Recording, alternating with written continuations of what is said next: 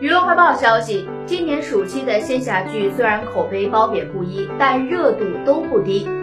正在播出的《苍兰诀》算是近期仙侠黑马，讨论度和各种数据都很高，小小的挽救了一下古偶仙侠剧日益下滑的口碑。《苍兰诀》并未跳出仙侠剧惯常的设定，而是花心思设计了讨巧的剧情和人物。再加上大手笔的创意营销，这部剧得以借势而上，成为赢家。《苍兰诀》对仙侠剧的叙事套路并未动大手术，